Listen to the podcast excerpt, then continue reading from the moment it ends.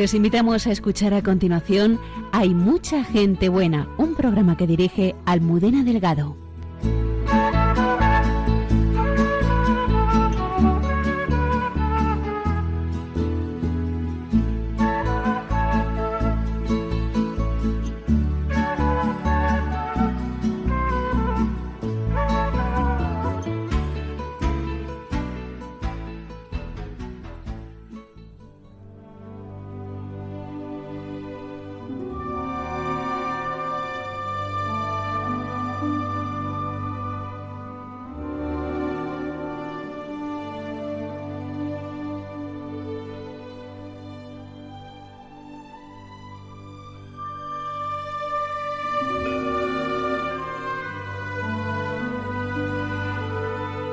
Se ocultó para ser luz. Cayó para que Dios hablara. A los 33 años fallecía la hermana Belén de la Cruz, carmelita descalza del monasterio de San Calixto, en Córdoba. Muy pronto el testimonio de su vida entregada y de la paz con que afrontó su enfermedad y muerte se ha difundido más allá de nuestras fronteras, cambiando la vida de muchas personas. Esta noche nos acompaña Stanislao Peri, padre de la hermana Belén, para transmitirnos la belleza de una vida sencilla que continúa palpable en una presencia sin fin. ¿Fue Juan Diego el indio que vio a la Virgen en Guadalupe una leyenda? El padre Alberto Rollo, consultor en la Congregación para la Causa de los Santos, nos cuenta su vida y las certezas que hay sobre su existencia en Santos de Andar por Casa. En Dios nos hace guiños el padre Miguel Márquez, Carmelita Descalzo, nos transmite la historia de una poeta japonesa que nos enseña a superar nuestros límites y cómo un regalo recibido de un hermano suyo de comunidad se convierte para nosotros en una luz. Nuestra arqueóloga y biblista Cayetana Jairi Johnson, en Jesús en su tierra, nos presenta qué imagen tenían los judíos del Mesías para entender mejor cómo Jesús es nuestro Salvador. ¿Quién no quiere que su corazón sea alegre? Eso solo se logra por el convencimiento de que Cristo ha resucitado, nos dicen la hermana Carmen Pérez y José Manuel Palomeque en Entre tú y yo. Saludamos a todo el equipo del programa y a Antonio Escribano en especial, que nos acompaña desde el control. Comenzamos.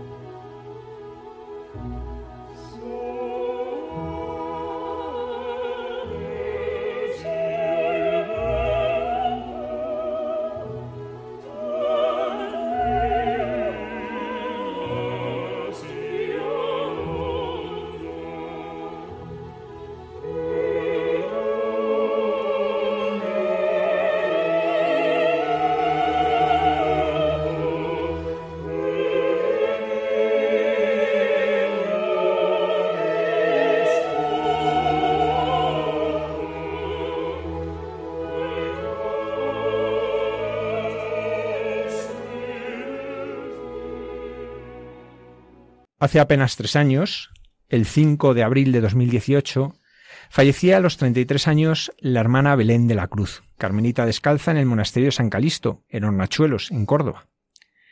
Muy pronto la carta de edificación, que la priora del Carmelo escribe trazando una breve semblanza de la carmelita que ha fallecido, se empieza a difundir e incluso se traduce al inglés.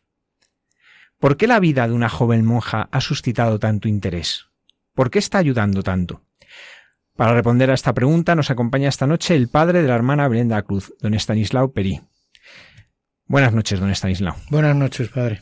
En primer lugar, nos gustaría conocer a la niña Belén. ¿Cómo era Belén en su infancia?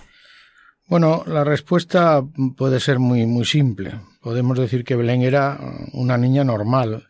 Era una niña serena, tranquila, algo tímida, pero muy activa, sobre todo en el deporte. Quizás ahora cuando uno recuerda su infancia, quizás se podría resumir en que era una niña, una niña buena. No, no nos dio ningún disgusto, salvo que muchas veces su actividad eh, física eh, se perdió alguna vez por el Parque del Retiro o en algún centro comercial y nos creó alguna, alguna situación de angustia. Pero era sobre todo una niña normal. Por motivos de trabajo, los cambios de residencia fueron continuos en su vida. ¿Cómo los llevaba Belén? Bueno, Belén era la mayor de, las tres hermanas y, y, en los cambios es quizás la, la, que más sufrió, quizás como le pasa a, muchos primogénitos, ¿no? Que los padres somos neófitos en ese caso. Pero además en, en ella, porque eh, coincidieron en momentos muy delicados, digamos, importantes, ¿no? Así, cuando solo tenía dos años, nos destinaron a Vigo y, tuvo que ir por primera vez, pues, a una guardería en la que no conocía a nadie. Eh, también, eh, en el primer traslado que tuvimos a Madrid, eh, le coincidió que era en el primer curso del colegio, es decir, el colegio, digamos, serio, ¿no? Y ella venía, pues, de una guardería en el Puerto Santa María, que era una, una guardería muy familiar, eh, los alumnos eran amigos suyos, primos, eh, y entonces se vio, pues, en un colegio grande, como es el de los Sagrados Corazones de la calle del Padre Damián, y también con una preparación inferior a la que tenían los alumnos que, en ese colegio, siempre el venir del sur, tenía una formación menor, con lo cual también ahí le costó. Y, también ella sufrió, digamos, el otro cambio que fue cuando comienza la universidad, estábamos destinados en Rota. Por lo tanto, eh, los dos primeros años de su ca carrera tuvo que estar en un colegio mayor. Es decir, quizás todas esas circunstancias mm, yo creo que, que, le hicieron madurar, le hicieron madurar mucho.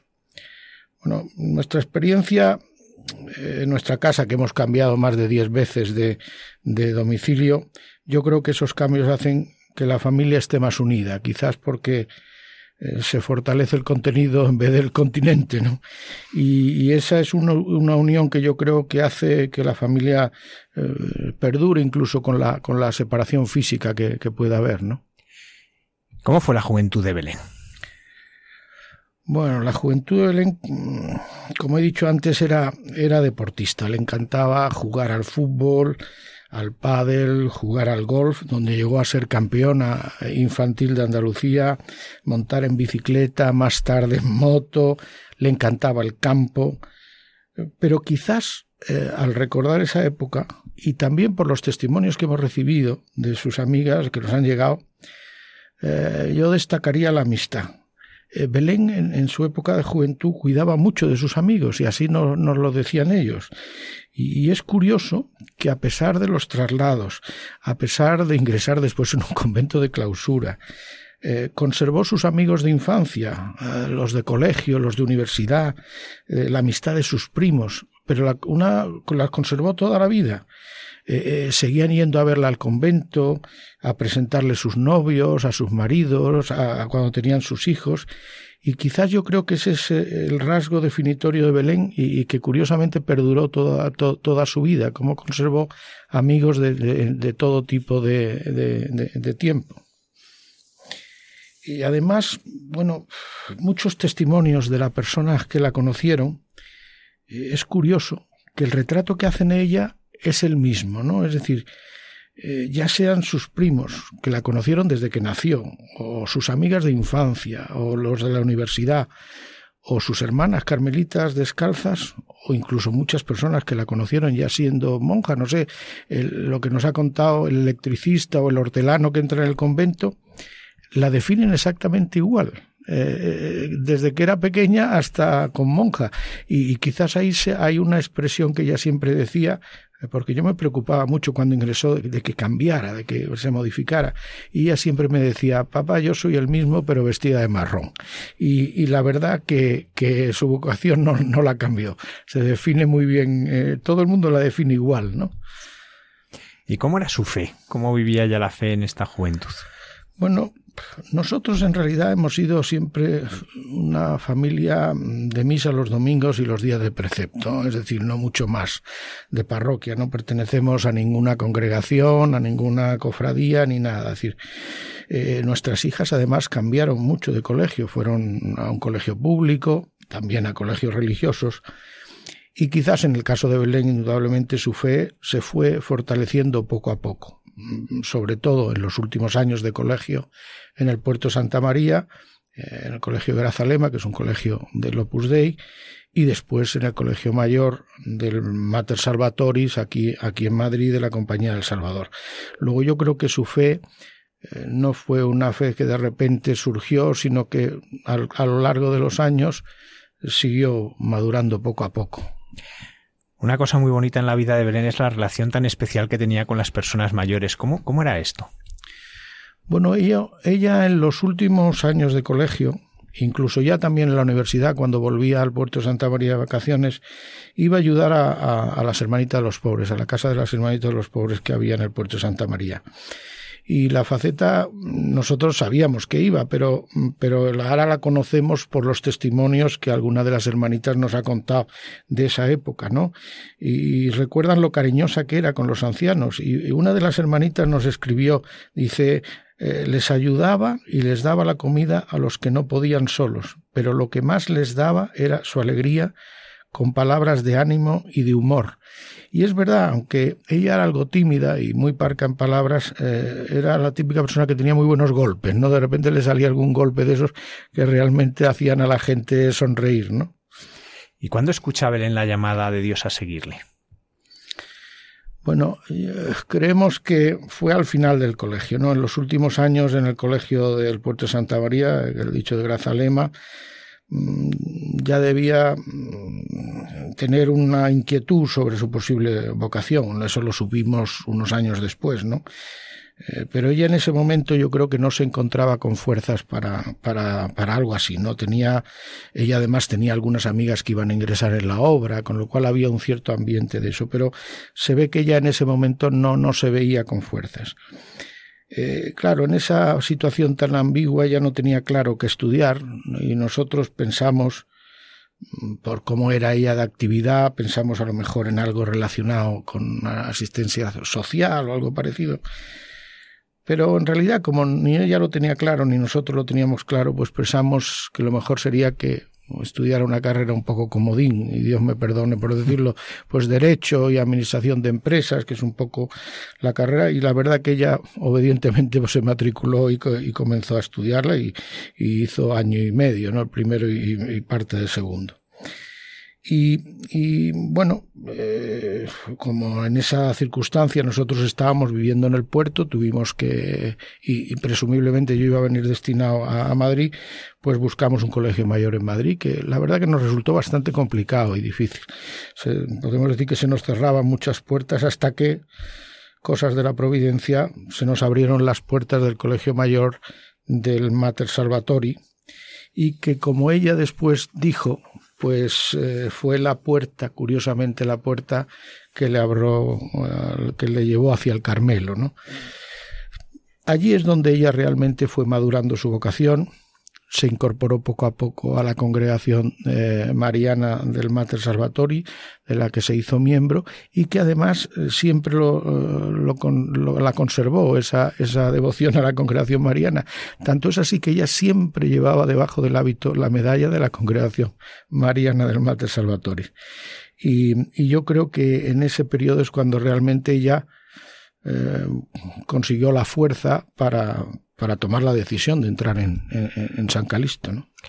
Para Belén fue muy importante el encuentro con el Papa San Juan Pablo II, a unos poquitos metros de aquí, precisamente. Eh, ¿Cómo fue esto?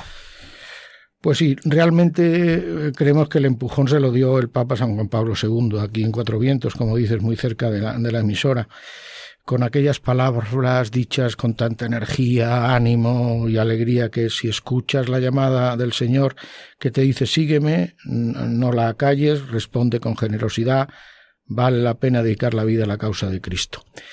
Eh, nosotros estábamos viendo la televisión cuando el Papa dijo esa frase y pensamos en ella porque sabíamos que ella estaba ahí eh, en Cuatro Vientos. Y, porque nosotros barruntábamos que algo había en ella, sin saber qué. Pues digamos que la veíamos que, hombre, no tenía los gustos propios de la edad, es decir, salía con sus amigos, con sus primos, tenía muy buenos amigos de fiesta, pero no le gustaba demasiado, tampoco iba a la moda, no le daba importancia a nada de eso. Es decir, como ella le dijo a la madre priora del convento en la primera carta que les escribió a las monjas de San Calisto, carta que nosotros conocimos después de su muerte. Y quizás es como se puede ver cómo fueron esos dos años previos a su entrada. Y si te parece, padre, la leo porque realmente es el resumen de cómo ella pensaba en ese momento, ¿no? Y ella escribe el 14 de febrero de 2004, es decir, año y medio ah, antes de entrar. Y le dice, querida madre, llevo semanas pensando en escribirle desde la última vez que estuve allí por Navidad. Voy a intentar explicarme. Desde hace tiempo, casi dos años, llevo a San Calisto en el corazón.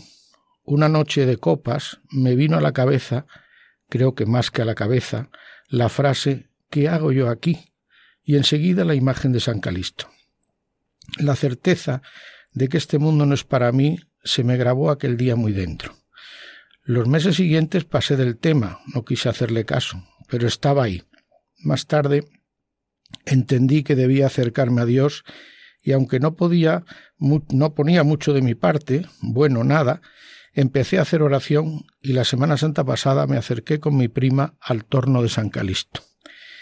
Desde hace una buena temporada llevo una vida espiritual en serio, no conozco mucho o casi nada de la vida del Carmelo, pero me atrae, me atrae mucho la cruz de Cristo, donde entiendo el amor grande de Dios por mí y por el mundo, y siento una invitación a subirme a ella muriendo a mí misma. Al lado de esto me vienen a la cabeza muchas frases de desánimo, miedos, como no voy a ser capaz. Soy muy tímida, tengo dificultad para hablar y comunicar lo que llevo dentro y a veces me dan ganas de salir corriendo. La Madre Clara, que es la monjita del colegio mayor en el que vivo, me está ayudando a escribir esta carta porque yo sola sería incapaz. Soy consciente de que en esto tengo que trabajar y me estoy poniendo. Tengo un deseo grande de ser fiel a Dios y hacer su voluntad. Quiero ser santa. En Semana Santa me acercaré si puedo escaparme otra vez a San Calisto.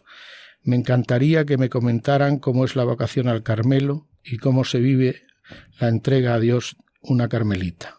Recen mucho por mí, yo me acuerdo mucho de ustedes. Nos vemos pronto. Un abrazo, Belén. Eh, yo creo que esto resume exactamente cómo se encontraba ella en ese último periodo del, colegio, del colegio mayor, lo, que había madurado.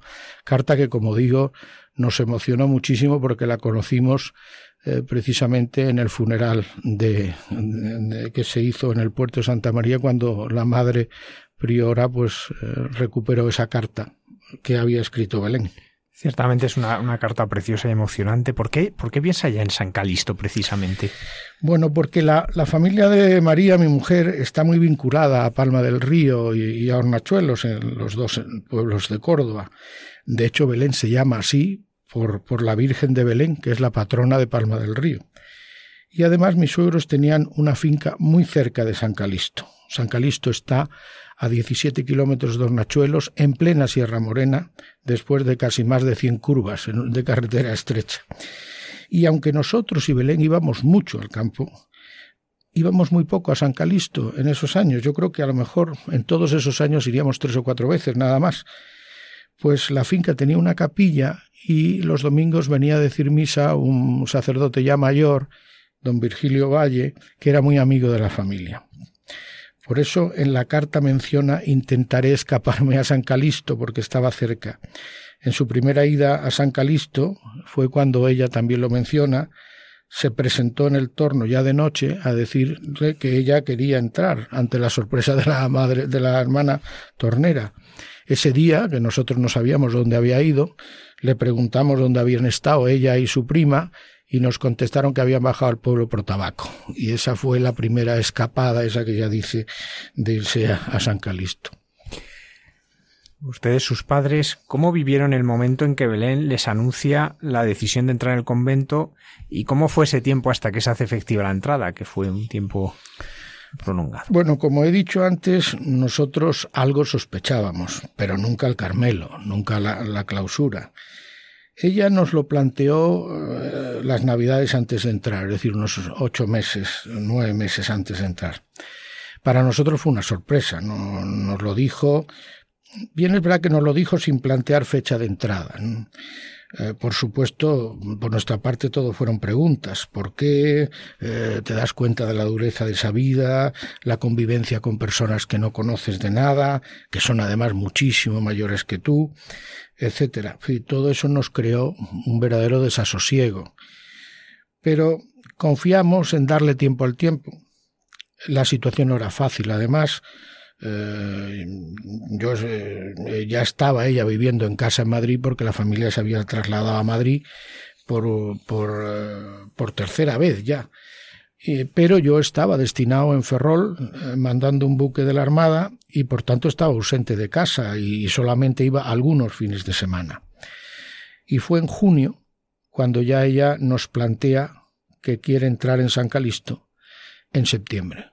Ella ya había calculado justo el día después en que yo entregaba el mando del buque y por tanto yo regresaba a Madrid, a casa, es decir, que ella escogió esa fecha para que eh, cuando ella ingresara en el convento, pues yo ya estuviera en asiento de su madre, pues no se quedara sola con sus hermanas. Y bueno, eh, ¿qué nos pasa cuando dice esa? Pues nosotros no sabíamos nada del Carmelo, eh, ni quién era su guía en ese momento. Entonces nos dice quién era su director espiritual, y sin pensarlo dos veces, allá que fuimos a ver al padre Iglesias, que por cierto estaba en Medina de Río Seco, el mismo que años después curiosamente oficiaría la misa de sus votos perpetuos y que también le daría la extrema unción. La conversación fue serena, sin extremismo ni posiciones dogmáticas. Eh, nos recordó pues las virtudes de nuestra hija, que creía que tenía verdadera vocación, pero que seguro no hay nada. Al día siguiente nos presentamos en San Calisto. Eh, para hablar con la madre priora, entonces la madre Marina, la misma que había recibido la carta que hemos leído. Eh, a pesar de la cercanía del convento, del campo de mis suegros, era la primera vez que entrábamos en el locutorio del convento. Y el encuentro con la madre priora fue muy parecido con el padre Iglesias. Si bien la madre Marina eh, era más, aseguraba que Belén tenía una verdadera vocación al Carmelo, pero también, igual que el padre Iglesias, pues dándole tiempo al tiempo.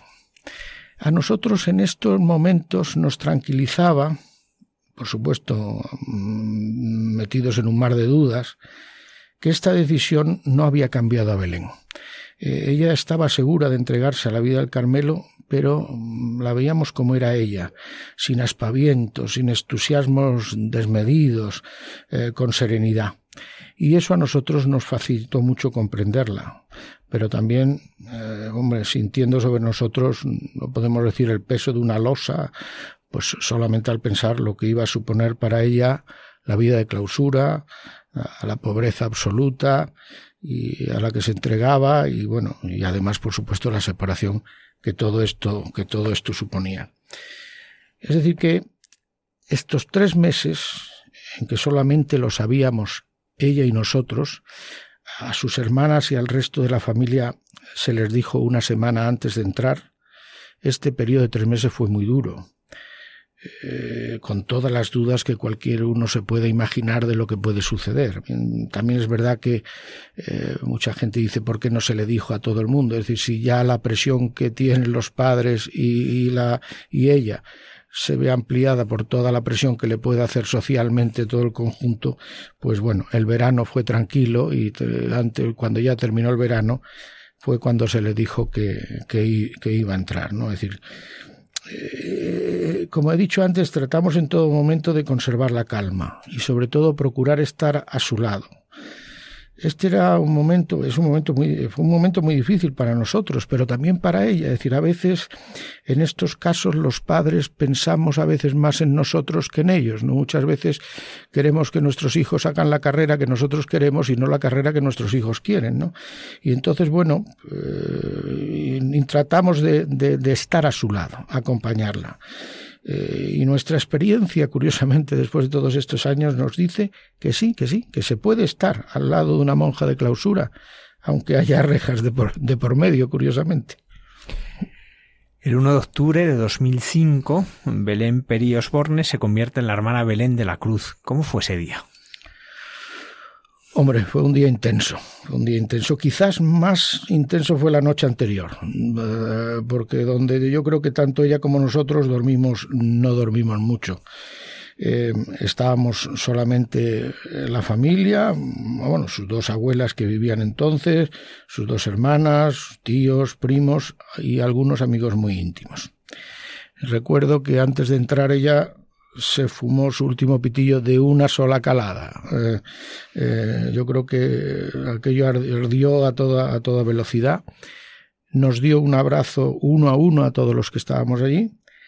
Y bueno, menos mal que la madre priora eh, nos había advertido del oludo del momento al oír el cerrojo de la puerta arreglar al cerrarse como ya nos lo había advertido, pues no nos afectó tanto, tanto ese momento. Pero yo diría que quizás son eh, los días y los meses posteriores los más duros para nosotros y para ella.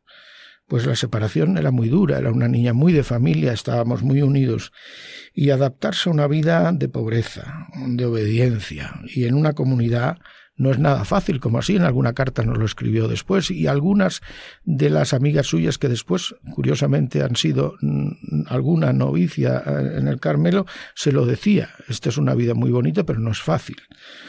Eh, nos ayudó sobremanera unas llamadas telefónicas semanales que nos hacía la madre priora contándonos cómo estaba y por supuesto las visitas de cada del mes, de todos los meses, donde poco a poco nos íbamos adaptando al locutorio, que con el tiempo, con el paso de todos estos años, yo muchas veces le decía cogería una rota flex y cortaría, pero después al cabo del tiempo el locutorio se convirtió para nosotros, como me dijo uno, un amigo mío que vino, nos acompañó una visita, esto parece un cuarto de estar porque aquí se habla de todo y de todo con toda libertad.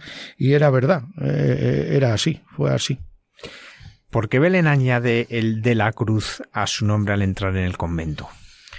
Bueno, ella, lo hemos oído, en la carta lo menciona, en esa carta primera ella siempre menciona eh, la cruz. Ella siempre decía que la cruz es una bendición y siempre decía, cuando un sacerdote te da la bendición, te, lo hace en la señal de la cruz. Y, cuando nos antiguamos, lo hacemos con la señal de la cruz. Eh, y además en muchísimas cartas de las que ella escribía menciona la cruz. Por ejemplo, eh, he traído aquí anotada una que en una de sus cartas dice, eh, dice la, la cruz la tiene todo hombre, cristiano o no, pero el que cree en Dios es capaz en toda situación de levantar los ojos al cielo, sabiendo que aquí estamos solo de paso y que la verdadera vida es la de arriba. Y, y también eh, en muchas ocasiones decía que cuando el Señor te manda una cruz, también te manda las fuerzas para cargarla, ¿no? Eh, y, y, en las cartas ellas siempre eh, el tema de la cruz lo, trataba muchas veces, pero siempre desde el punto de vista ese de, que era una bendición, una oportunidad y que Dios siempre te ayudaría a, a salir adelante, ¿no? ¿Cómo fueron sus años de Carmelita? Bueno, pues yo creo que podemos decir, no sé, que fueron unos años de crecimiento en la fe, por supuesto, ella en su vocación y, y también nosotros, toda la familia y los amigos. Eh, su hermana Belén en una carta que nos, Carlota, perdón, en una carta que nos mandó al poco tiempo de fallecer, eh, la definió muy bien, dice, es su sencillez y al mismo tiempo su profundidad como siempre desde la sombra era la luz y como eligiendo aislarse se convirtió en el centro de todo. Y es cierto porque eh, las visitas, le teníamos que organizar la del mes. ¿Quién viene? Venimos, iban los primos, eh, le, hacían regalos el día de, su, santo. Es decir, que ella, estando en el convento, participó y hizo participar a toda la familia de su vida, con lo cual no cabe duda que irradió curiosamente desde las tapias de un convento eh, y, de hecho hemos visto cantidad de gente que recibía cartas suyas que conservaba y por eso nos las han mandado fotocopiadas. Algunas las tenían plastificadas como, como una oración y la verdad que, que algunas son verdaderas oraciones, sí. En 2017, sus dos hermanas, Claudia y Carlota, sus hijas, se casan en el convento de San Calisto, lo que sería un acontecimiento muy grande. Pero entre medias de estos dos acontecimientos gozosos sucede algo. ¿Qué pasó? Bueno, eh, sus hermanas nos anunciaron su deseo de casarse en San Calisto. Claudia en junio y Carlota en septiembre del mismo año. Nos encantó que ellas quisieran casarse allí para que estuviera presente su hermana, aunque Belén les insistía que allí era mucho más complicado, porque está en medio de Sierra Morena, era una complicación, y era mucho más fácil que lo hicieran en el puerto de Santa María, donde vivía la mayoría de la familia, ¿no? Y que no lo hicieran por ella. Pero bueno, la boda de Claudia se celebró, fue una boda preciosa, pero a la semana nos llamó la madre priora para decirnos eh, que Belén había tenido un dolor abdominal muy fuerte y que la iban a llevar al hospital eh, de Córdoba, como siempre hacían cada vez que tenía que salir al dentista o algo, siempre avisaban a la familia. Y bueno, porque creían que podría ser, no sé, una peritonitis, una apendicitis, algo similar. Y nosotros en un principio tampoco le dimos importancia, pero cosas de la providencia, dijimos, mira, vamos a coger el coche y vámonos a Córdoba. Y cuando llegamos, nos dijeron que estaba en una habitación. Y en el momento de llegar nosotros a la habitación, en ese mismo momento entraba el médico y dio la noticia, que era un tumor en el ovario y que estaba extendido. Estábamos Belén, la hermana enfermera que la acompañaba, y nosotros. Eh, desde luego fue un mazazo.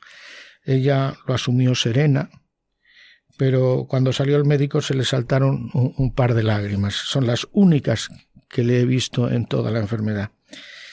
Eh, había que operar y había que operar pronto y la operación además la tenía que hacer un especialista porque ya había salido del ovario y gracias a Dios ese especialista lo había en Córdoba y unos días después fue operada, en principio con éxito, aunque con todas las reservas que estas operaciones tienen.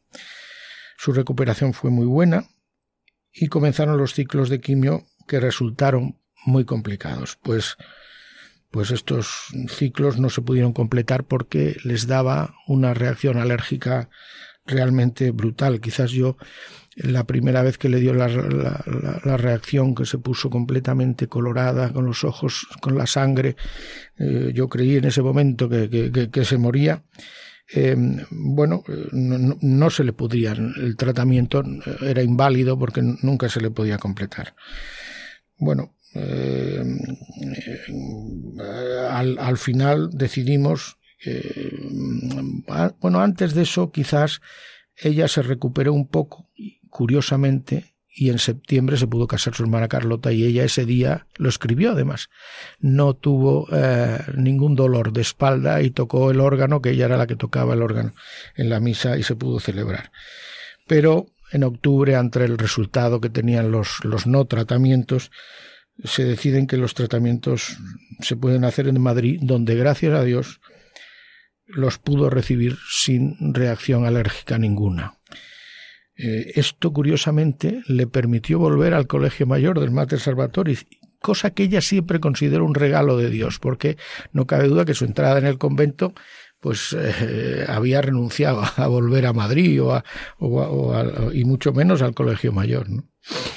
Ya nos ha ido contando alguna cosa de cómo vive ya la enfermedad, pero si lo tuviese que resumir, ¿cuál fue la vivencia de este momento para ella? Bueno, ahora eh, yo lo resumiría con una paz y una tranquilidad admirable. Es decir, eh, como ella misma lo escribió, ella, eh, la parte del periodo de la, enfermedad de Córdoba, la madre priora le dijo que por qué no escribía las sensaciones de la enfermedad, de su, y ella la escribió y, empieza diciendo por obediencia escribo sobre mi cáncer, ¿no? Y en una de las frases dice en medio de todo esto tengo una paz y una tranquilidad que entiendo que no vienen de mí.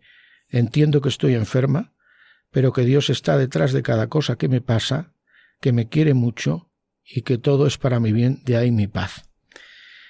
Esa paz que ella tenía es la que supo transmitir a todos a su alrededor, a la comunidad, a la familia, a los médicos, a las enfermeras, pero siempre con naturalidad y sencillez, como era ella. Decía, ¿qué hacía? Pues no puedo decir qué hacía. Ella no hacía nada. Es decir, ella estaba tranquila, eh, estaba serena como ella. Mm, ella no, no perdió mucho peso, no perdió, no, su aspecto no, estaba muy localizado en un sitio, no, no, no se vio mermada físicamente, salvo los dolores que tenía, ¿no? Pero, pero transmitió esa paz. Es decir, que la enfermedad la vivió con una paz y una tranquilidad que la irradiaba la, sentíamos todos los que estábamos alrededor.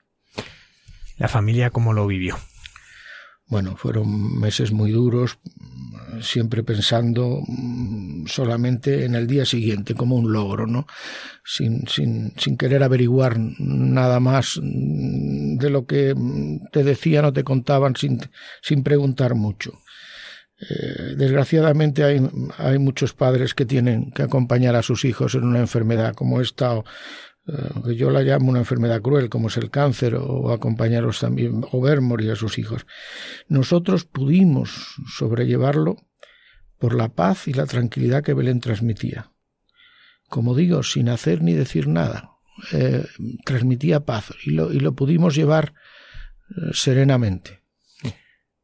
A los 33 años Belén fallece. ¿Cómo fue ese momento para todos los que estaban allí acompañándola? Bueno, desde luego fue un momento muy especial para todos los que estuvimos a su lado. Hombre, una monja de clausura normalmente quiere morir en el convento y normalmente muere en el convento, es su casa, ¿no? Sin embargo, Belén lo pudo hacer acompañada de toda su vida alrededor de su cama. Estábamos nosotros, sus padres, sus dos hermanas, Isabel Ramírez, que era su cuidadora desde que era niña, la comunidad porque estaba la madre priora, que además había sido su maestra de novicias, y la hermana Carmen Teresa, la enfermera, que la acompañó todos y cada uno de los días de la enfermedad. Y también estaba la madre Clara, que era la, directora del Colegio Mayor Mater Salvatoris, con la que le unía una amistad muy especial y que mantuvieron, eh, siendo dos monjas de distinta congregación, eh, un vínculo muy especial. Y curiosamente todos los que entraban en la habitación en esas horas mm, notaban algo especial, incluso la médico nos, lo contó yo, entraba y notaba que allí había algo y ella no es creyente y, se retiraba porque creía que ella mm, estaba allí como distorsionando. Después cuando nos lo contó dijo, ¿por qué no te quedaste? ¿Por qué no? Eh, una, una médico que tenía exactamente la misma edad que Belén, 33 años. Es decir, todos los que entraban en la habitación notaban algo especial. Allí se respiraba algo especial y bueno, nosotros y todos los que estábamos allí creíamos que era la presencia de Dios. Es decir, y esa presencia de Dios es la que nos dio la serenidad eh, para poder ver morir a tu hija delante de tus ojos, ¿no? Yo he de decirle que al leer en, el libro que ha escrito de su hija, este momento de la muerte es de las páginas más emocionantes que yo he leído de, de un escrito. Como decíamos, las carmelitas, cuando una hermana de comunidad fallece, escriben una breve semblanza de la difunta, es lo que se llama la carta de edificación, que se comparte normalmente en un círculo bastante restringido de personas cercanas a la comunidad. Sin embargo, la carta de la hermana Belén de la Cruz empieza a difundirse y, como decíamos al principio, hasta se traduce al inglés. ¿Qué testimonios les están llegando de la influencia que está teniendo Belén en la vida de la gente? Bueno, eh, como dice la carta de edificación, para nosotros fue una sorpresa porque es un resumen de su vida que escribe la Madre Priora y, todo el mundo se quedaba como insatisfecho, todo el mundo quería saber más de Belén, pero sobre todo em, nos pedían hasta conocer cómo era una foto, porque la carta de edificación es un texto, eh, y, después además era emocionante porque todo el que lo leía nos mandaba testimonio diciendo que le había hecho un bien enorme. Eh, y además amigos nuestros que, que no eh, son en absoluto religiosos, quizás eran los que con más ahínco querían saber más de Belén. Quizás la carta de edificación fue como un descubrimiento de, eso. Y, curiosamente hubo, como lo pedían, al final se hicieron, me dijo la madre Piró, casi mil ejemplares de la carta de edificación y, se tradujo al inglés eh, por unos amigos nuestros que son ella es americana porque se lo pedían como eh, las monjas cuando estaba enferma le pedían oraciones a todo el mundo y en los conventos de clausura curiosamente tienen unos enlaces increíbles entre ellos pues había conventos eh, en el extranjero que habían rezado por ella y querían conocer la carta de edificación ¿no? y esa es la razón fue realmente sorprendente yo sé que ustedes nunca quisieron escribir un libro, ¿no? Pero que al final han podido publicar Belén, Carmelita descalza, nuestra hija, que les animó a romper el lógico pudor de hablar de, una hija y a compartir la vida, porque además en cierta manera es eh, primero dan su hija al Carmelo y a través de este libro nos lo están dando a todos. Bueno, eh, como he dicho antes, la verdad es que ante los testimonios y el deseo que había de saber de Belén, la madre priora nos insistía que escribiéramos sobre Belén y la verdad es que no resistíamos a ello. Es decir, en primer lugar porque a Belén no le gustaba nada el protagonismo. Siempre estaba en un segundo plano. Tenía la habilidad de quitarse de en medio en cuanto despuntaba por algo. ¿no? Unos, bueno, tres semanas antes de ingresar en el Carmelo, jugó un campeonato de golf eh, en el puerto y ganó, pues no sé, un premio, no sé si era el drive más largo, no sé qué, eh, conseguimos que fuera la entrega de premios, fue la entrega de premios, pero cuando hizo, llegó la, foto que había que hacerse, que era la que salía en el periódico, ella desapareció, es decir, no figuraba para nada. Con eso también nos echaba un poco para atrás. Pero por otro lado pensamos que ahora, y es verdad, la Iglesia pide a los laicos que participemos más activamente en la evangelización, y pensamos que nuestra contribución pues debía de ser dar a conocer la vocación de Belén y cómo la vivió, sobre todo. Y, para que pudiera seguir haciendo el bien, al igual que lo había hecho ella desde el convento, con la gente que iba a verla, eh, con la gente que trataba, eh, a través de las cartas que escribía. Y, bueno, pues eso nos empujó a, a escribirlo. Bueno, después de mucha insistencia, nos pusimos a ello, nos ha costado mucho, pues es recordar la vida de una hija que ya no está, y de una enfermedad como es el cáncer. Sin embargo, una vez puestos a, escribir el libro, al igual que le, pasó a la Madre Priora cuando escribió la carta de edificación, también nosotros, al ir recogiendo eh, testimonios, textos escritos por ella, fuimos descubriendo el misterio interior que había detrás de su vocación y que ella no exteriorizaba. Ahora es cuando vamos descubriendo el porqué de su fortaleza, de su alegría, su naturalidad y su humildad. Es decir, ella, eh, la gente quizás que la conocía se sorprendía de lo que había detrás porque ella no lo parecía. Ella siempre hablaba con palabras sencillas, nada elevado, no sé.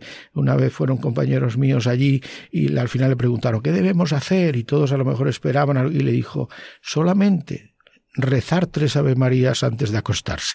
Y es decir, que ella era así de, así de sencilla. Ella, como decía siempre, seguía siendo la misma, vestida de marrón, que eso, como he dicho, es lo que a nosotros siempre nos tranquilizó más. Es decir, que tras el hábito estaba Belén, la de siempre, con su enorme sentido común y su enorme fe, y, bueno, y como ella decía siempre, como, eh, como, digo, era muy sencilla en sus, en sus observaciones y decía que para enfrentarse a la vida y a los problemas había que hacerlo confiando en Dios, cogidos de la mano de la Virgen, que era una expresión que ella usaba mucho en sus cartas, y conservando la calma.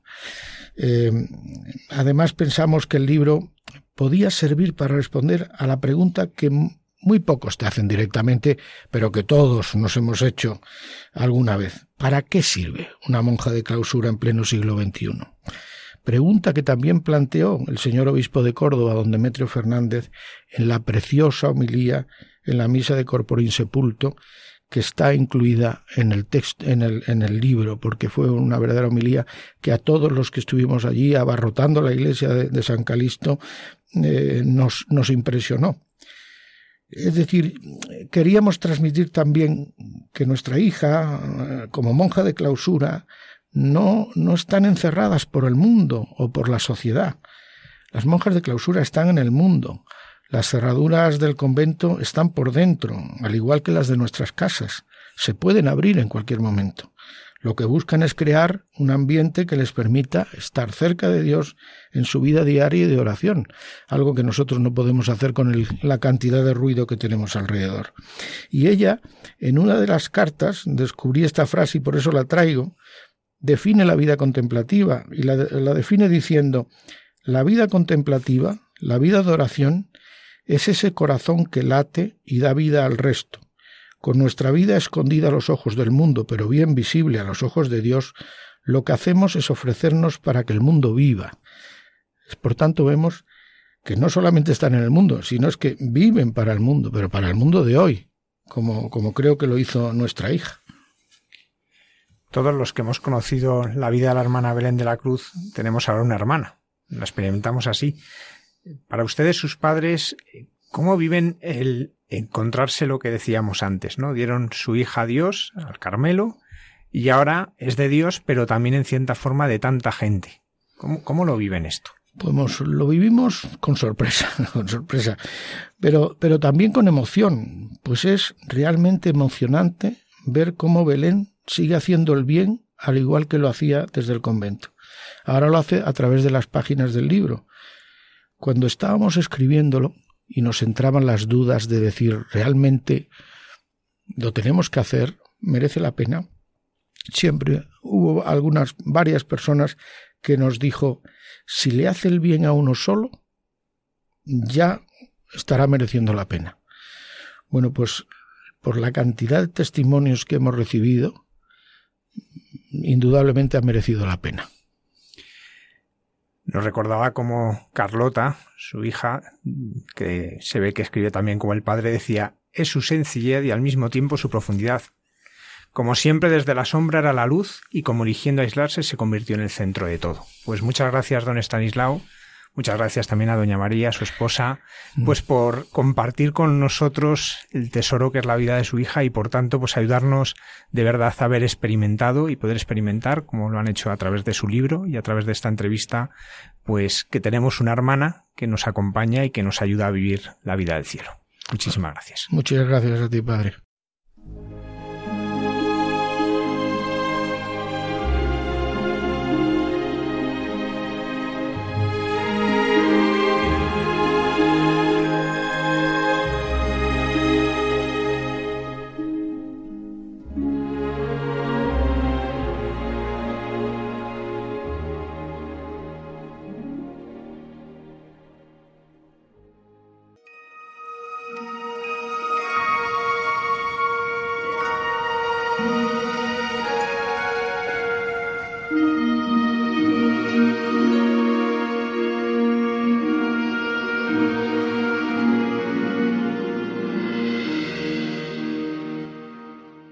Buenas noches, amigos de la radio que con tanto esmero y con tanto cariño lo hacéis. Gracias, no, no os canséis de seguir animando.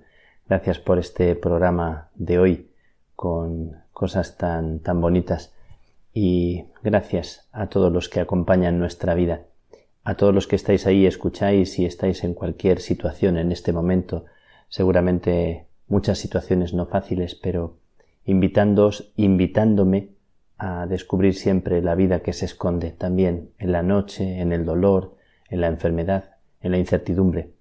Este es el deseo de, este programa. Quiero deciros para empezar que, que después de hablar la semana pasada de los recuerdos de la infancia, de nuestros rostros y de las miradas de niños, invitándoos a rescatar esas miradas, he recibido la sorpresa de un montón de fotografías que me habéis enviado, me ha enviado la gente que escucha el programa y ha sido algo como muy bonito, como un estallido de, de luz y de inocencia y tantas personas que, que tienen recuerdos tan bonitos de, de la infancia y, y tantas personas que aunque tengan no siempre todos los recuerdos tan bonitos, quieren recuperar como esa inocencia, esa chispa, esa, esa fuerza. Y quería yo hablaros esta, esta semana de algo que tiene que ver con la infancia y es la ancianidad. Resulta que, esta semana he vivido también situaciones muy bonitas, muy llenas de inocencia de, personas mayores, de, de, ancianos, pero es que me llegó estos días de una, de una persona muy, muy cercana, muy querida, eh, un testimonio de una, de una poetisa japonesa, Toyo Shibata, que vivió 101 años, casi 102, y que había sido bailarina y que un dolor de espalda le impidió seguir bailando, pero un hijo suyo le animó a que con 92 años, eh, con 92 años, empezara a componer poemas. Dice ella que es precioso cada día, la brisa que le acaricia las mejillas, la llamada telefónica de algún amigo, la visita que recibe, cada una de las cosas que le procura fuerza para vivir. Esta mujer que fue al final de sus días con un gran éxito, un descubrimiento y que se animó, que no se rindió y dice que su primer poema fue publicado en un periódico que se sintió tan feliz de haber publicado su poema que continuó y continuó escribiendo poemas un descubrimiento que no había hecho hasta ese, hasta ese momento. Resulta que la sorpresa eh, fue que en el año 2009 vendió más de un millón y medio de copias de, de ese librito que tiene 42 poemas. Habla del amor, habla de los sueños que se aferran a la esperanza y cuando le preguntaban que de dónde sacaba su inspiración, ella contestaba Pienso en los recuerdos de mi pasado, en mi familia, en mi vida actual, me sumerjo en los recuerdos y escribo sobre ellos. Uno de los textos más famosos es el que se titula Recoge el sol en tus manos y en otro poema habla de El secreto. Cómo montar en una nube son algunos de sus sueños.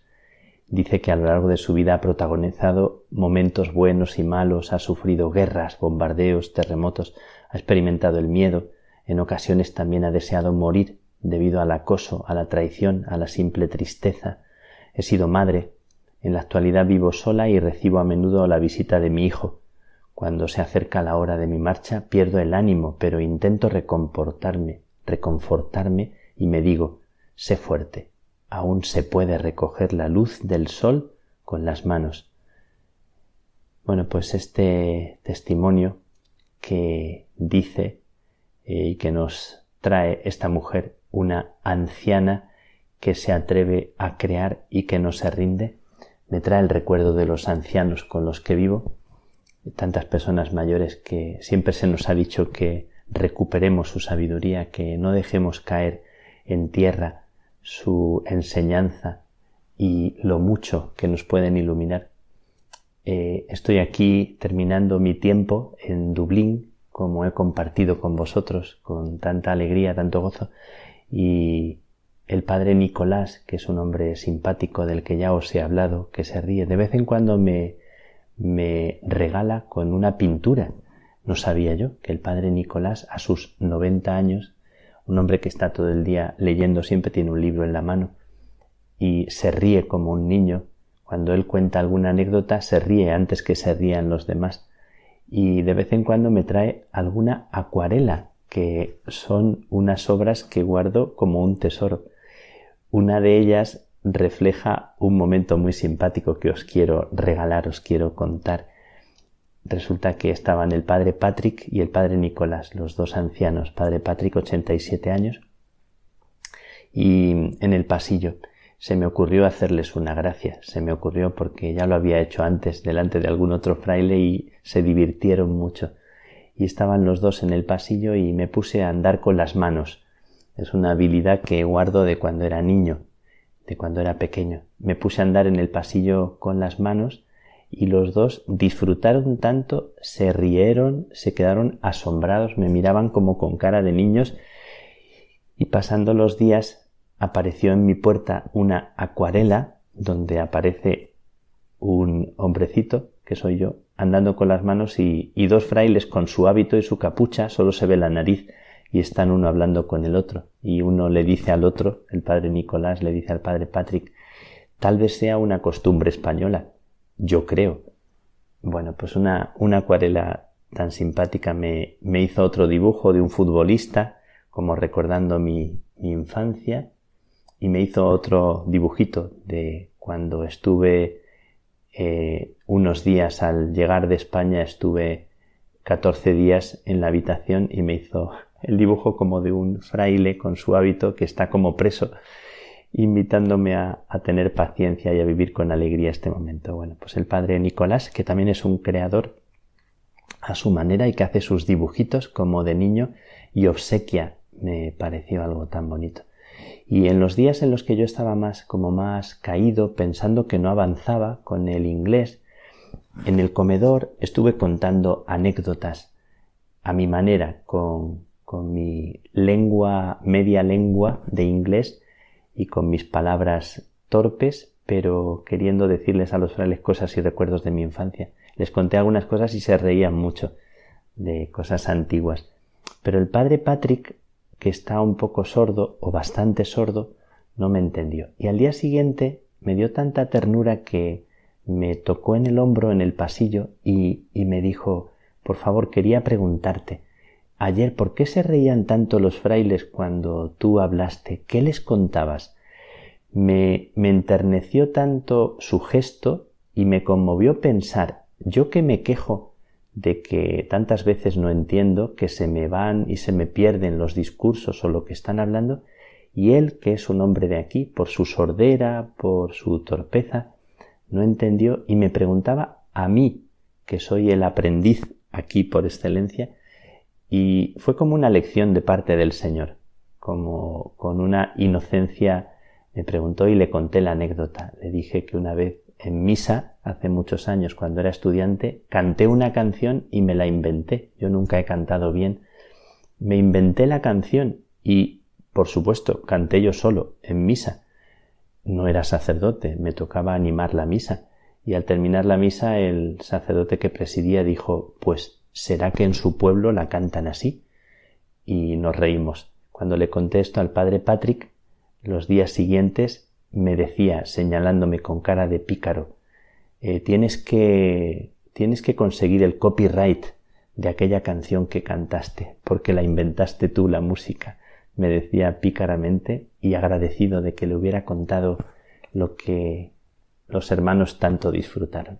Bueno, pues recordando a los ancianos, recordando a las personas que, que son mayores y que nos hablan su vida de nobleza, de entrega, de, de esfuerzo, de cariño, de también de, cicatrices, eh, recordando, como el otro día recordábamos a los niños y hoy a, tantas personas mayores, que nos han dado la vida, algún, algún padre de algún hermano mío eh, que ha fallecido hace poquito, al que recuerdo y por el que brindo, y tantas personas.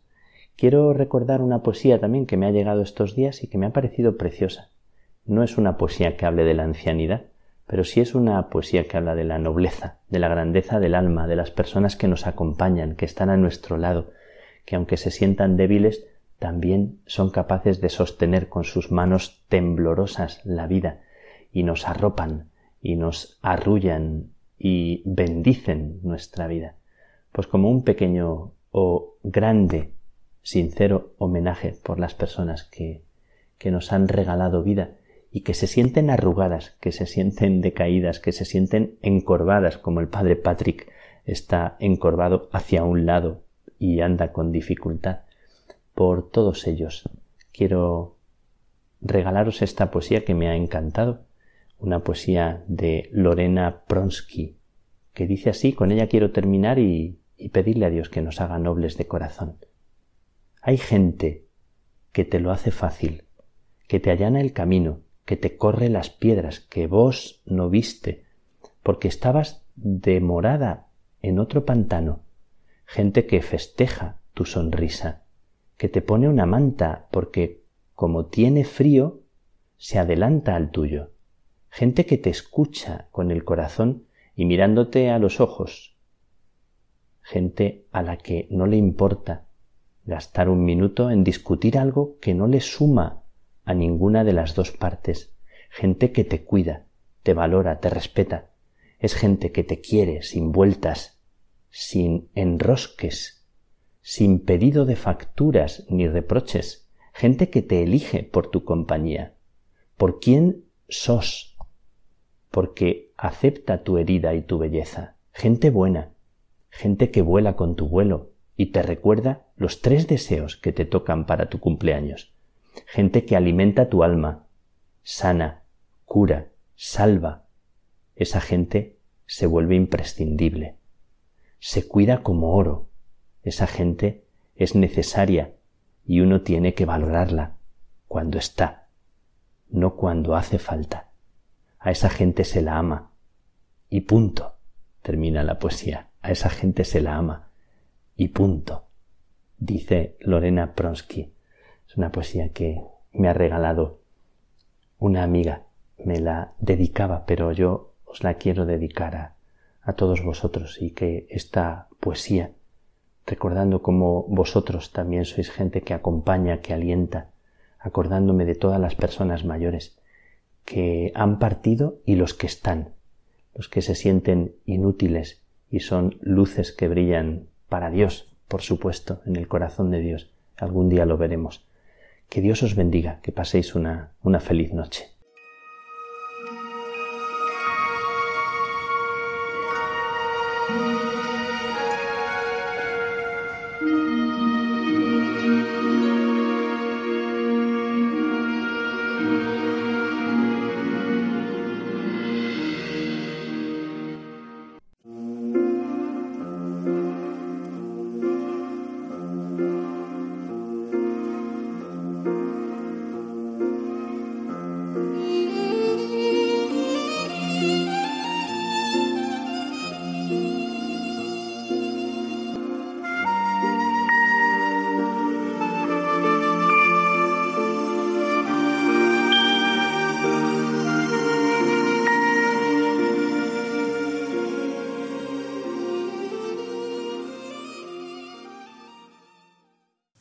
Noches a todos los oyentes de Radio María. Un saludo desde la diócesis de Getafe con vosotros, el sacerdote Alberto Rollo, para hablar de los santos de andar por casa, o como le gusta decir al Papa Francisco, los santos de la puerta de al lado.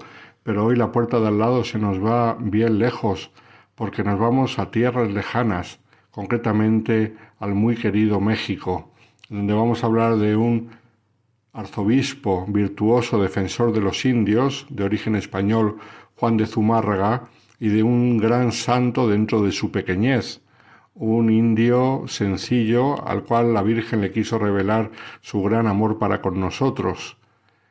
Me estoy refiriendo, como ya habéis podido imaginar, al indio Juan Diego. Estamos en el siglo XVI, concretamente fue en 1546 cuando el Papa Pablo III elevó a Metropolitana la sede de México y nombró Zumárraga su primer arzobispo.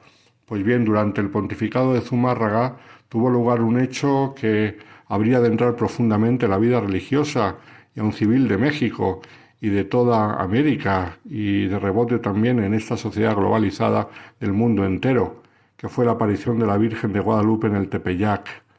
La relación más importante de este evento se atribuye a don Valeriano, un indio natural de aquellas tierras que figuró entre los primeros alumnos del Colegio de Santa Cruz y era un hombre culto, mm, entendido de historia, entendido de letras, y ese que nos dejó la primera narración de los hechos.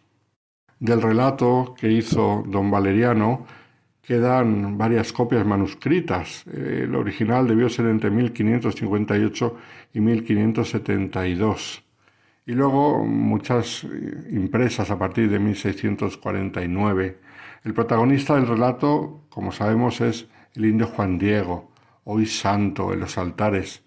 Sin embargo, después que Juan Pablo II lo beatificase el 6 de mayo de 1990, surgieron algunas voces cuestionando incluso la historicidad de las apariciones y el hecho de que hubiese existido el indio Juan Diego. Destacaron estas declaraciones por su impacto mediático, sobre todo las del propio prior de la Basílica de Guadalupe, Monseñor Guillermo Schulenburg, el cual el 24 de mayo de 1996 afirmó delante de todos los medios de comunicación y con gran bombo que Juan Diego era más un símbolo religioso que un personaje real. A los pocos meses, después de 33 años al frente de la basílica, Schulenburg dejaba el cargo. Según el episcopado mexicano, a través de su secretario, por razones de edad, no por sus declaraciones antiaparicionistas. Podéis imaginaros el, revuelo tan grande que se suscitó, porque era un beato Juan Diego y negar que hubiera existido, y no se trata de santos de la antigüedad, que bueno, no se sabe bien, se pierde en la noche de los tiempos, de los primeros cristianos, no, era mm, cercano, estamos hablando del siglo XVI. Pues ante este revuelo, la Santa Sede creó en 1998 una comisión especial encabezada por un profesor español de Roma, el padre Fidel González, profesor de Historia Eclesiástica en las universidades Urbaniana y Gregoriana, para investigar la existencia histórica de Juan Diego. Las conclusiones de esta comisión, altamente concluyentes, quedaron recogidas en un volumen de 500 páginas titulado El encuentro de la Virgen de Guadalupe y Juan Diego, que se publicó en agosto de 1999. Al mes siguiente, Guillermo Schulenburg, el que se había jubilado como rector de la Basílica, y Carlos Wandsworth enviaban una carta a la Santa Sede insistiendo en sus dudas acerca de la existencia de Juan Diego y desaconsejando la canonización. Otra nueva carta de Schulenburg, junto a otros tres sacerdotes más, se llegó a recibir en el Vaticano a finales del 2001 sin embargo, vista las conclusiones de la Comisión Histórica, el proceso seguía adelante. Y de hecho el Papa firmó el 20 de diciembre de aquel mismo año 2001 un decreto de una curación milagrosa atribuida a la intercesión de Juan Diego. Y el 26 de febrero del año siguiente se anunció la canonización. A pesar de todas estas dudas, las pruebas son apabullantes. Se sabe que Juan Diego de la etnia indígena de los chichimecas había nacido el 5 de abril de 1474 en un barro de Tlayac, región que pertenecía al reino de Texcoco. Fue bautizado por los primeros franciscanos que llegaron a México en torno al año 1524. Era un hombre considerado piadoso por los franciscanos asentados en Tlatelolco, donde aún no había convento sino que había una especie de pequeña comunidad donde se oficiaba la misa y se catequizaba. Juan Diego hacía un gran esfuerzo al trasladarse cada semana, siendo muy temprano desde su pueblo, que era donde vivía, y caminando hacia el sur hasta bordear el cerro de Tepeyac. Ocurrió que el sábado 9 de diciembre de 1531, muy de madrugada, al llegar junto al cerrillo llamado Tepeyac, amanecía y oyó cantar arriba del cerrillo y que le llamaban y que le decían Juanito, Juan Dieguito. Después de breve y afectuoso diálogo con una mujer que era la que le llamaba, ésta le dijo, Sabe y ten entendido, tú el más pequeño de mis hijos, que yo soy la siempre Virgen Santa María, Madre del verdadero Dios Deseo vivamente que se me erija aquí un templo para en él mostrar y dar todo mi amor, compasión y defensa, y para realizar lo que mi clemencia pretende. Ve al palacio del obispo de México y le dirás cómo yo te envío a manifestarle lo mucho que deseo que aquí en el llano de Tepeyac me edifique un templo. El obispo ante, recibió al indio que se inclinó y se arrodilló ante él y que le dio el recado mm, de la señora del cielo. Y también le dijo cuánto admiró, vio y oyó. Pero el obispo, como decimos, se mostró incrédulo y le respondió, Otra vez vendrás, hijo mío, y te oiré más despacio. El mismo día Juan Diego se volvió a la cumbre del cerrillo, donde encontró a la señora que lo estaba aguardando y le contó el resultado de su entrevista con el obispo, que no le había hecho caso. En resumidas cuentas, insistió la Virgen en que fuera otra vez al obispo y le dijo Hazle saber por entero mi voluntad, que tiene que poner por obra el templo que le digo. Una vez más accedió Juan Diego humildemente y fue primero a descansar a casa. Al día siguiente oyó misa en la misión de los franciscanos y se dirigió a palacio. Una vez más arrodillado ante el obispo se entristeció y en este caso se puso a llorar al exponerle el mandato de la Señora del Cielo. Zumárraga siguió incrédulo y le pidió alguna señal de la aparición, despidiéndole sin hacerle demasiado caso. La tarde de aquel domingo refirió Juan Diego a la Virgen la respuesta del prelado, y la Virgen le respondió Bien está, hijito mío, volverás aquí mañana para que lleves al obispo electo la señal que te ha pedido. Según cuenta las crónicas, ocurrió que al día siguiente, lunes, Juan Diego no pudo acudir a la cita de la Virgen, porque su tío Juan Bernardino había enfermado de gravedad. El martes, cuando el indio bajaba del cerro, le salió al encuentro la Virgen, así al improviso, y a lo largo del diálogo le dijo, no te aflija la enfermedad de tu tío, que no morirá ahora de ella. Estate seguro de que ya sanó. Le mandó después recoger diferentes flores en la cumbre del cerro y traérselas. Cortó Juan Diego algunas rosas y se las llevó. La Virgen las cogió con su mano y otra vez se las echó en el regazo diciéndole, Esta diversidad de rosas es la prueba y señal que llevarás al electo. Le dirás que vea en ella mi voluntad y que él tiene que cumplirla. Por tercera vez fue Juan Diego a casa del señor obispo Zumárraga y cuando llegó le dijo traigo la prueba que me pide, Monseñor. Y en ese momento desenvolvió su bata blanca en la que llevaba las flores, la famosa tilma que le llaman y que todavía se conserva. Dice así la narración de los hechos que así que se esparcieron por el suelo todas las diferentes rosas de Castilla, se dibujó en ella y apareció de repente la preciosa imagen de la siempre Virgen Santa María, Madre de Dios, de la manera que está y se guarda hoy en el templo de Tepeyac, que se nombra Guadalupe.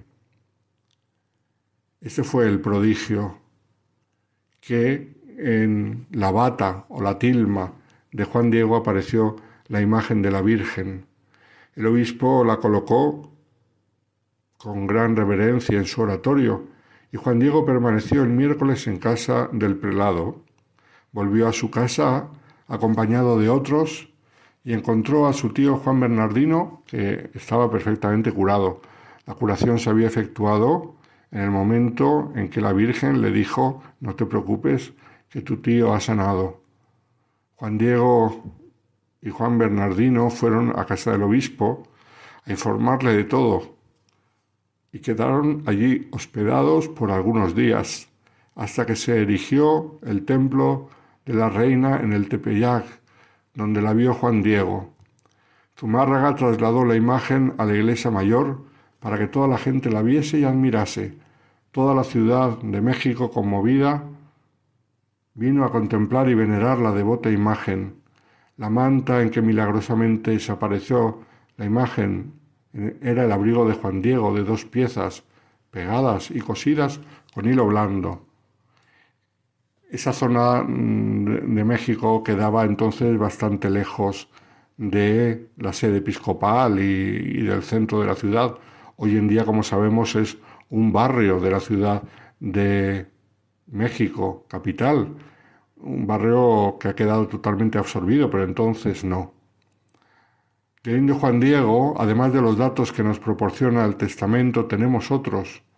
Vivía en un paraje llamado Tlayacac y en el siglo XVII todavía se señalaban unos paredones que afirmaban haber pertenecido a la casa del favorecido con las apariciones.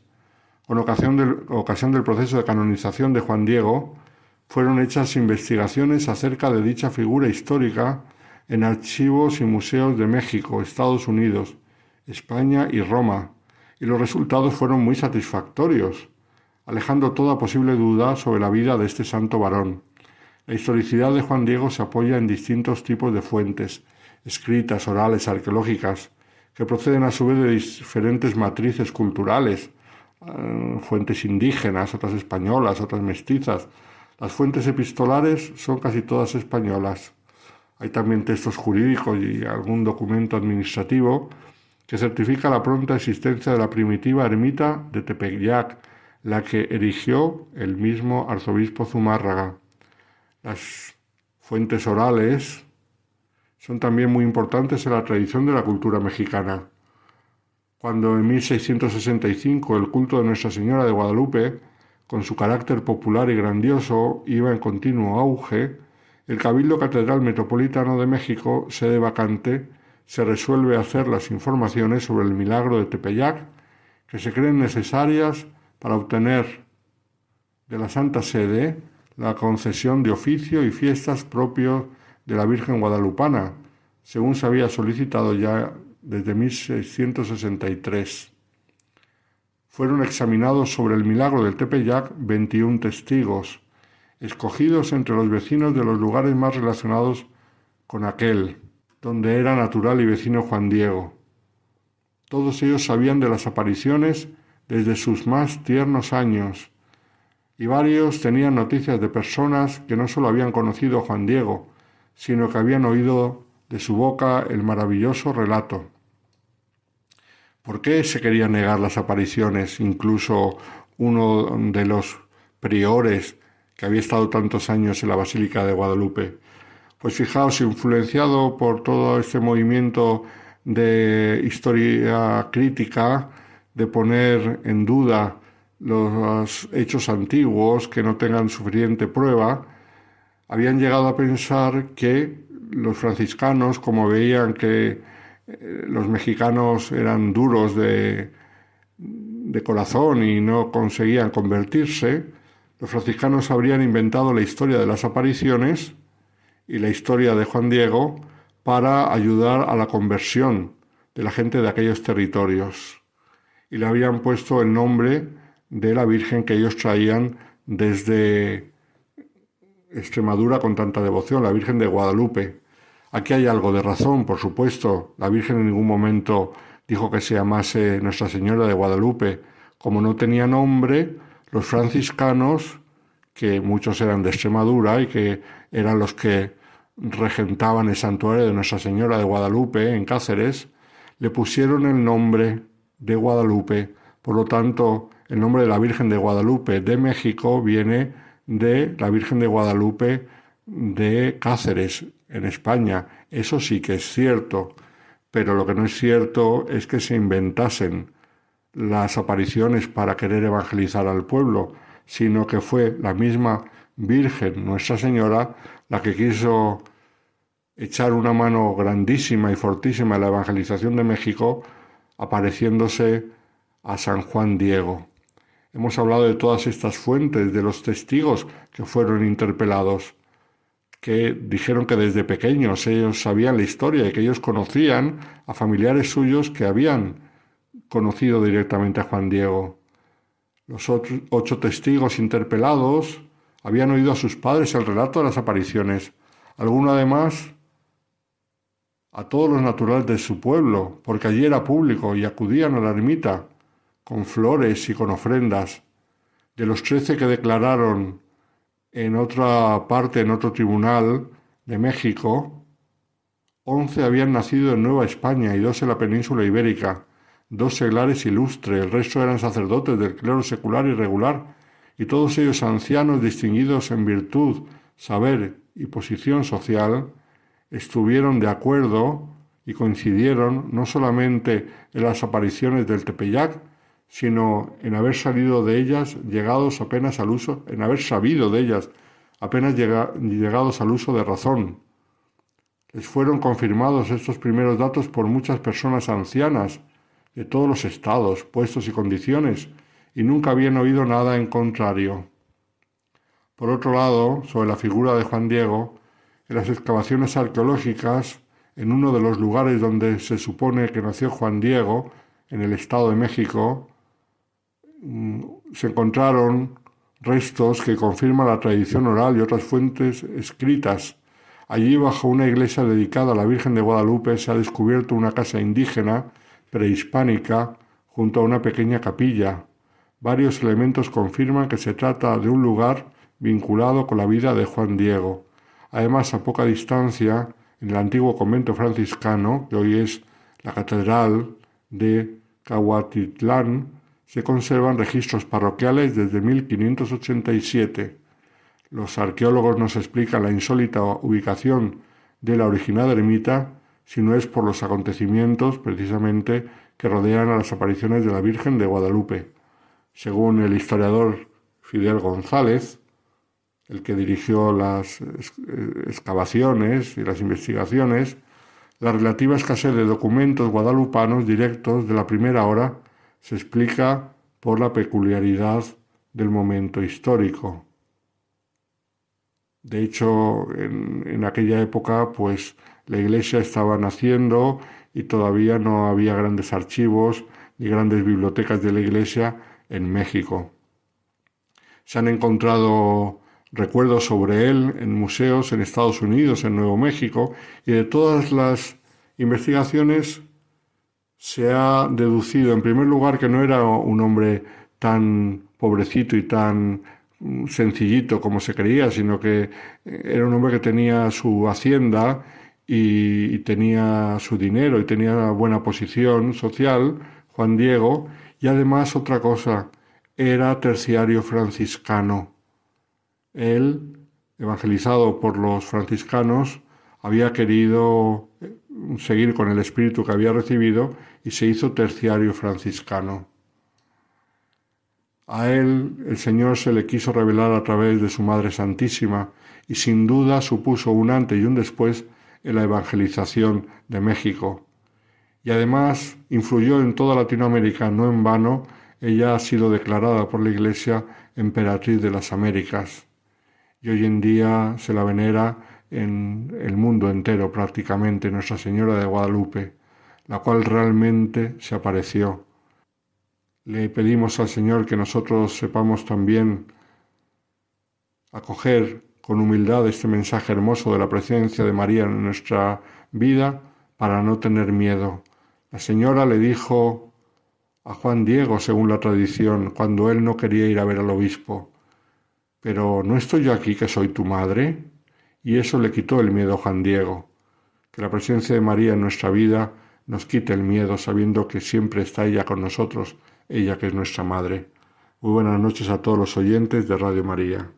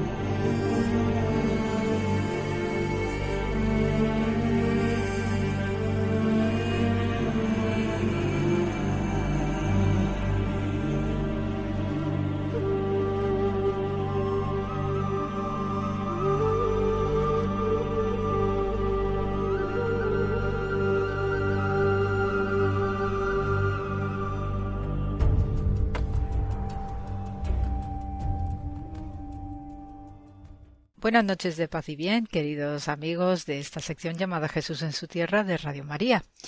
Y puesto que estamos en un mes muy especial hasta que lleguemos a Pentecostés, eh, después de la Semana Santa que hemos vivido y también está terminándose de vivir lo que, lo que queda de la Semana Pascual de los judíos en Israel con la Semana del Pan Ácimo, voy a comentaros más cositas acerca de qué se entiende por la figura del Mesías en el antiguo Israel y además hilando también con lo que ya os comentaba la semana ah, pasada acerca del testimonio flaviano.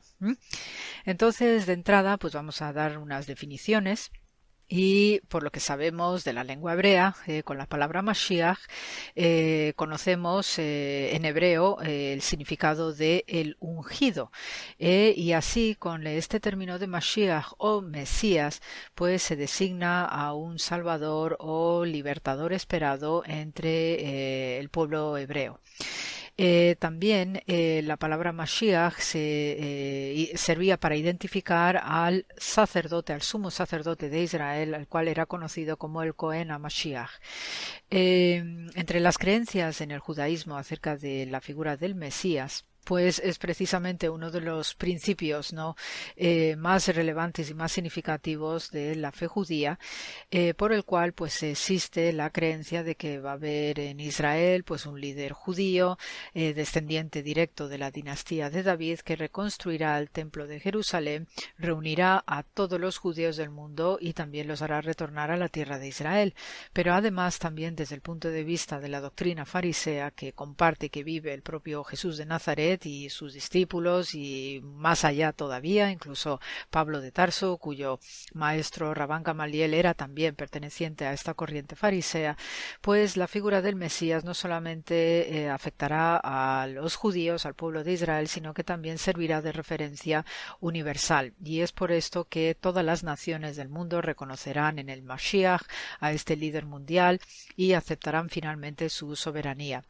También junto con eh, la del Mesías y la llegada de la era mesiánica, pues habrá una paz eh, enorme en el mundo no habrá más guerras ni hambrunas y se dará un periodo de gran prosperidad. En este sentido también, pues toda la humanidad eh, adorará a un solo Dios y vivirá en una vida con una forma más espiritual, moral y ética y en concreto el pueblo judío, el pueblo de Israel, se dedicará a estudiar la Torá, ¿no? la ley, el Pentateuco, y también se encargará de ir decodificando cada uno de los secretos ¿no? de la palabra sagrada de Dios. También con la llegada del Mashiach eh, se completarán los designios de Dios para la creación, ya que eh, en el mundo terrenal, que también es creación de Dios, pues definitivamente Dios podrá construirse su morada y revelará, revelará a todos todos nosotros una espiritualidad plena. Desde el punto de vista también de cómo llegará este Mesías, pues eh, tenemos varias referencias acerca de eh, cómo se presentará esta figura mesiánica, hijo de David, y sabemos a través de los relatos de Deuteronomio, de Éxodo, también eh, se habla de la estrella de Jacob como un apunte, en una señal de este advenimiento del Mesías, que después se va a ir consolidando entre los profetas plantas eh, Isaías, entre, en Jeremías, en Ezequiel, en Amós, en Joel, en, Oseas también. Es que a veces, perdonad, me salen los nombres hebreos y procuro pues traducir lo más eh, aproximado al español. Y entonces también estos profetas, estos grandes profetas, antes del exilio de Babilonia del 587, están haciendo continua referencia a la era mesiánica, que va a consistir en todos estos elementos que eh, os comentaba anteriormente. También la figura del Mashiach tendrá unas cualidades extraordinarias, como no, y es lo esperado, ya que será un experto en las tradiciones orales, en las tradiciones escritas del pueblo de Israel, y también eh, pondrá un especial énfasis en que los judíos cumplan ¿no? con la ley, con la Torah, tal como también nos lo comentaba el propio Jesús de Nazaret, que él no venía ¿no? a destruir o a derogar la ley antigua, sino que a darle cumplimiento. Y también eh, esto reforzará que todo judío debe, debe convertirse en un observante escrupuloso de la ley y que además eh, todos los individuos que se sometan a esta forma de, de, ejercicio que le corresponde al Mesías, pues también deberán convertirse en referentes obligatorios para que ayudar a los demás, ayudar al prójimo a que sigan los principios de alta moralidad y de alta espiritualidad que es la que está imponiendo el Mesías. ¿eh?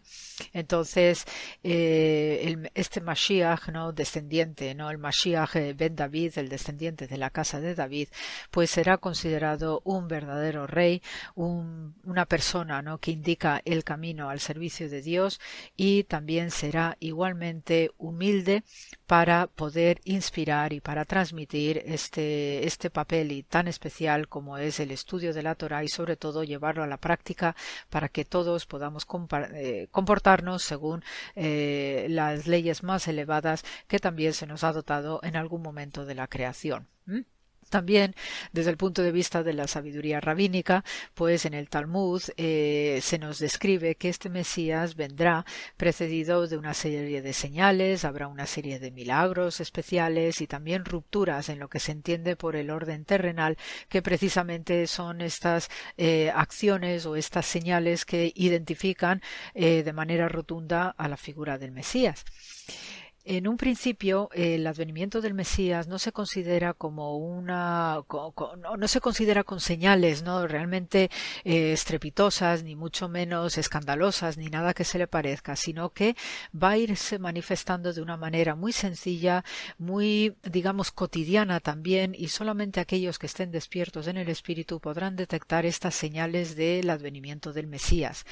Eh, en principio, cuando estas señales empiecen a no van a provocar grandes cambios en el funcionamiento habitual del mundo, sino que mm, el Mesías y a través de los que le reconocen en, estas pequeñas señales no discretas que van presentándose, lo que van a hacer es ayudar a contribuir a que el mundo vaya preparándose para los grandes cambios que se producen en la era mesiánica. En este sentido, cuando se juntan muchas almas que están ya en disposición de reconocer el advenimiento del Mesías, todas las naciones harán un esfuerzo para crear un nuevo orden mundial porque precisamente de lo que se trata es de eliminar todas las posibilidades de guerras y conflictos donde no cabe tampoco ni los celos, el odio, la codicia y las luchas políticas, ¿eh? especialmente, ya que en este sentido cuando las conciencias hayan despertado de manera plena gracias a estas señales del Mesías, pues entonces va a predominar el bien, la bondad y la paz.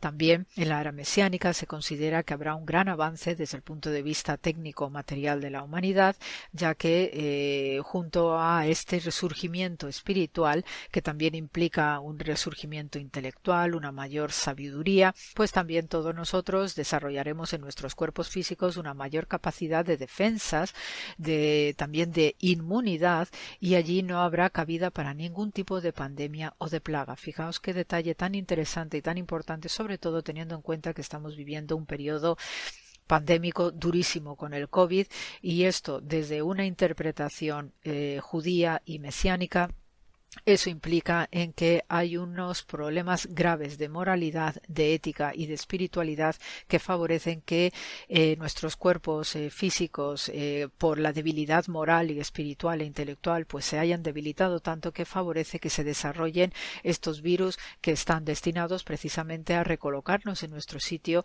y a provocar un despertar de conciencias precisamente por la situación tan dura y tan dolorosa. Entonces, en este, en este discurso de judaísmo, pues eh, se nos habla constantemente de las señales del Mesías, pero también esas señales forman parte de los dolores del parto del Mesías. Y en esto tenemos que volver también a lo que es la literatura rabínica, lo que es el Talmud, donde se nos habla de los dolores del parto del Mesías y precisamente se va a producir como los partos de las mujeres, pues también a nivel cósmico hay un gran esfuerzo y confusión.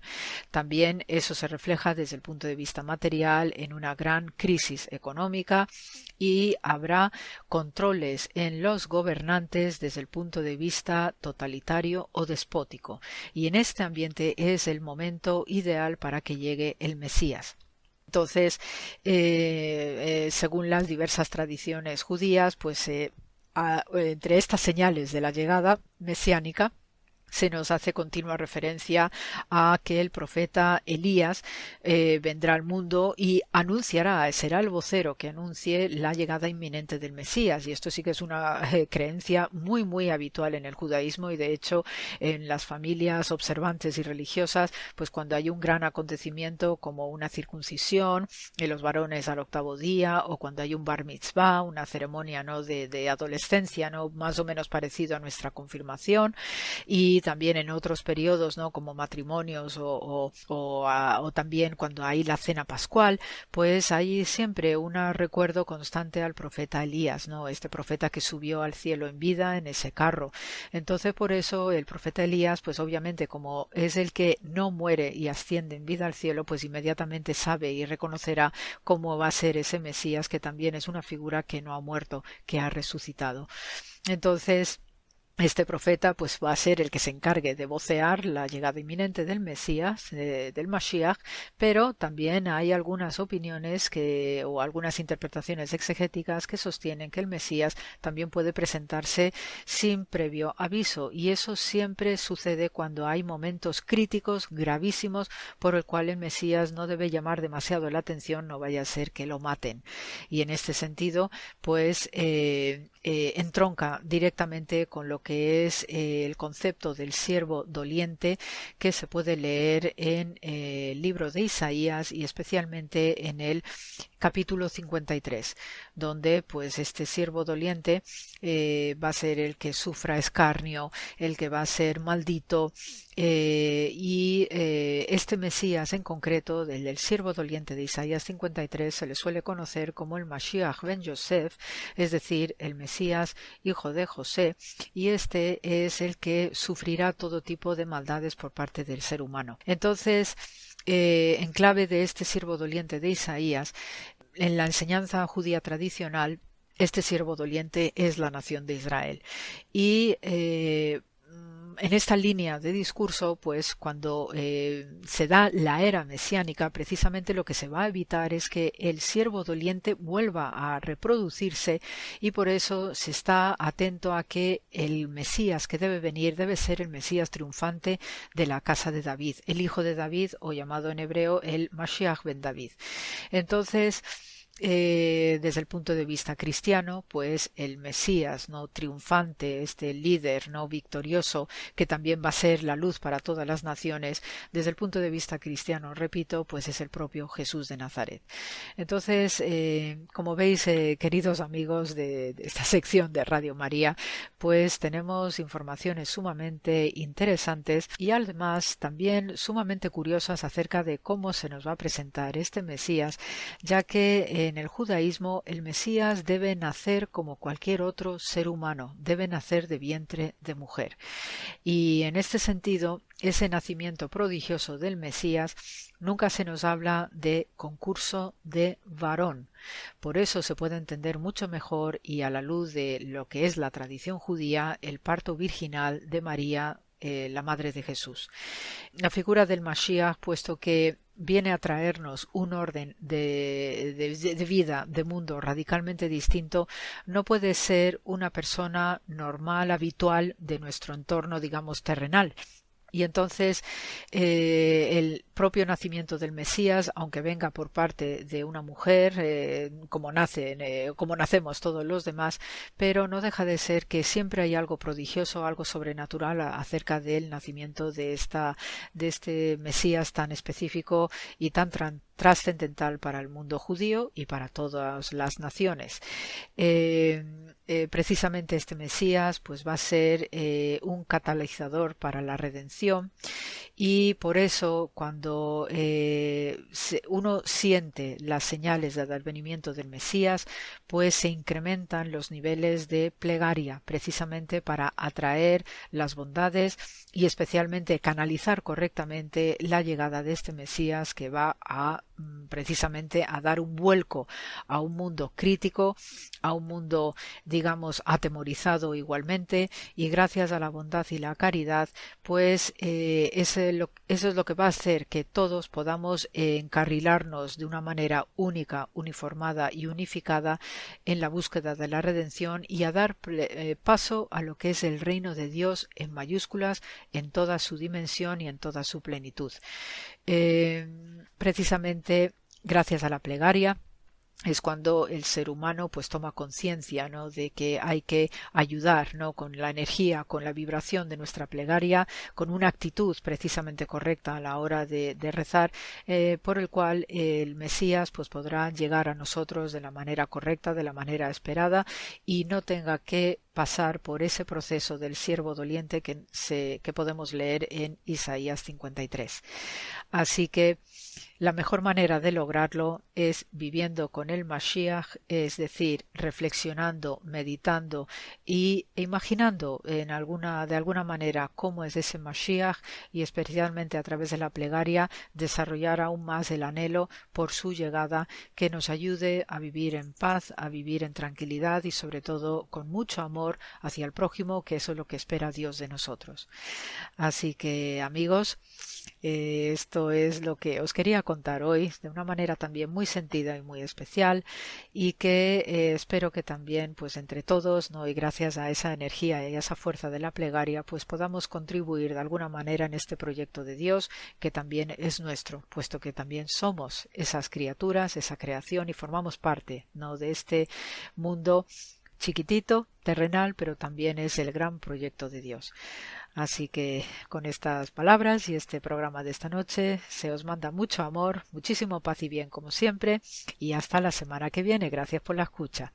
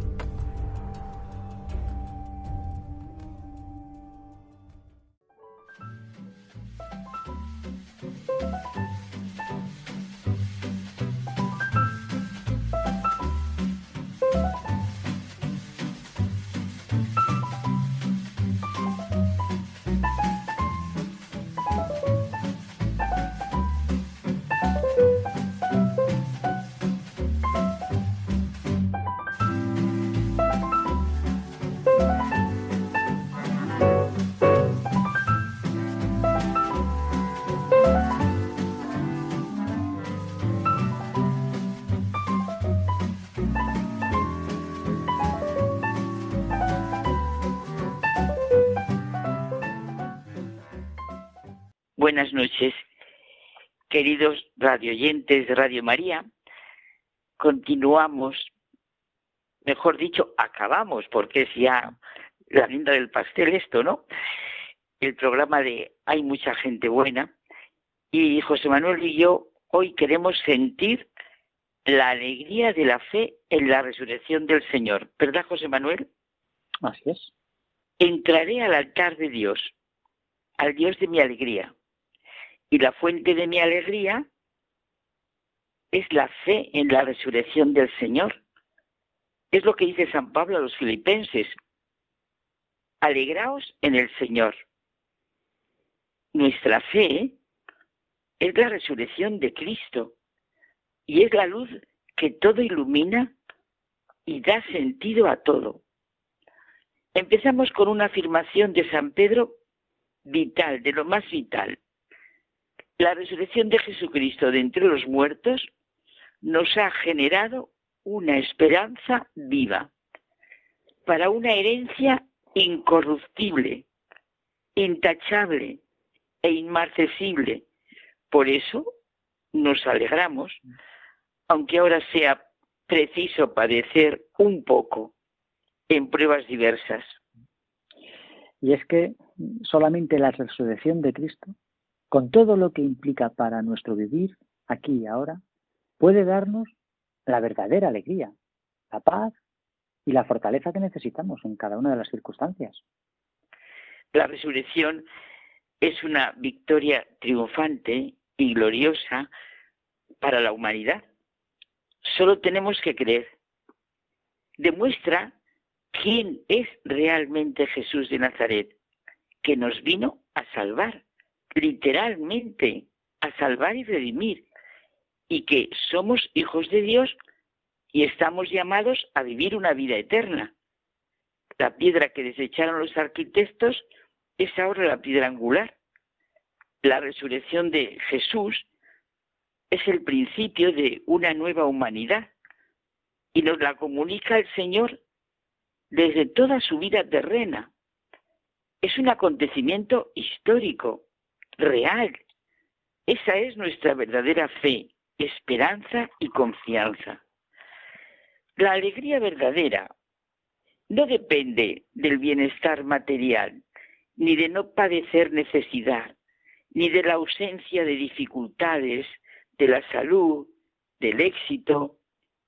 La alegría profunda que viene de nuestro interior y es la sangre que circula por nosotros, tiene su origen en Cristo, en el amor que Dios nos tiene y en nuestra correspondencia a ese amor que nos amó hasta el extremo, entregándose para siempre por nosotros y llamándonos a una vida eterna.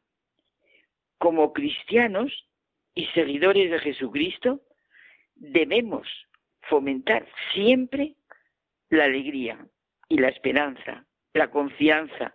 Oye, ese eslogan ya nuestro, tuyo y mío, que me has enseñado. Paz, serenidad, confianza y alegría. Y rechazar la tristeza que es estéril y deja el alma a merced de muchas tentaciones. Y fíjate que cuando se está alegre, se es estímulo para los demás.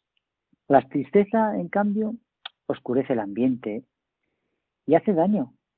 Estar alegres es una forma de dar gracias a Dios por los innumerables dones que de Él recibimos. Y con nuestra alegría hacemos mucho bien a nuestro alrededor. Pues esa alegría lleva, de alguna manera, a los demás a Dios. Claro, dar alegría será con frecuencia la mejor muestra de caridad para quienes están a nuestro lado. La vida de los primeros cristianos atraía por la paz y la alegría con que realizaban las pequeñas tareas de la vida ordinaria. Muchas personas pueden encontrar a Dios en nuestra esperanza, en nuestra sencillez, en la sonrisa habitual, en una actitud cordial. El mundo es verdad que está triste, agobiado, desesperanzado y tiene necesidad vital de la paz y de la alegría que el Señor nos ha dejado y les da continuamente a los discípulos en sus encuentros con ellos. La alegría es una enorme ayuda en el apostolado, porque nos lleva a presentar el mensaje de Cristo de una forma amable y positiva como le hicieron los apóstoles. Escribe Santo Tomás de Aquino que todo el que quiere progresar en la vida espiritual necesita tener alegría. La tristeza nos deja sin fuerzas. La alegría que nos da la resurrección de Cristo y nos habla de la nuestra, que, hay, que repitámoslo una y otra vez, no la da el dinero, ni las posesiones, ni la vida cómoda, ni el hecho de que los otros nos reconozcan, por más que todo eso pueda influir sobre ella. La alegría procede de lo que nosotros pongamos en la vida, de las decisiones que tomemos, de vivir el trabajo, por ejemplo, como, un verdadero servicio de amor, de palabras llenas de bondad, que nosotros hemos pronunciado o que hemos escuchado. Procede de habernos esforzado con veracidad y valentía contra algún defecto o limitación, de haber ayudado a alguien, de un corazón que sabe dar las gracias y pedir perdón, que sabe admirar y reconocer. Esa es y por ese camino, claro, y por ese camino que tú marcas, nos encontramos la fuente de la verdadera alegría, que reside en el corazón mismo del hombre donde habita Dios. Y Dios es la fuente de la verdadera y perenne alegría. Esta es la gran realidad que nos hace anchos y luminosos por dentro. Nos hace ricos, fuertes, independientes de los acontecimientos externos. Lo que pasa exteriormente no puede afectarnos hasta esos grados que nos afecta. Cuando hay alegría interior, quien tiene alegría adopta ante las cosas la actitud sana, limpia, correcta. Cuando hay alguna dificultad, algo duro, bueno, se ve como una prueba y se acomete con valentía y se vence. ¿Cómo se abre el camino para la alegría? ¿Cómo hay que hacer para que corra impetuosa por nuestro espíritu? Se pregunta Romano Guardini. Pues nos tenemos que unir con Dios desde lo más íntimo de nuestro ser. Sentirnos ante Él realmente como hijos. Volvernos a Él con familiaridad, con la familiaridad del amor del que nos habla Teresa de Jesús. Tratar de amistad con quien sabemos nos ama mucho más importante que nosotros amemos a Dios es que es Él quien nos ama. Él ama primero.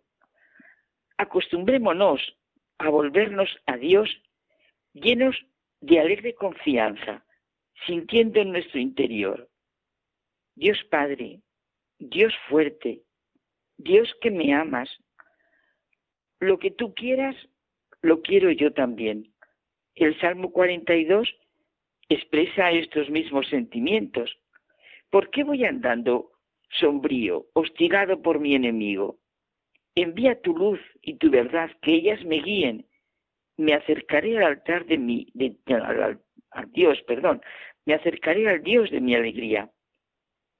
La alegría de la fe en la resurrección de Cristo se vive en el aquí y ahora, en el instante, no necesitamos de dilatadas reflexiones o grandes planes.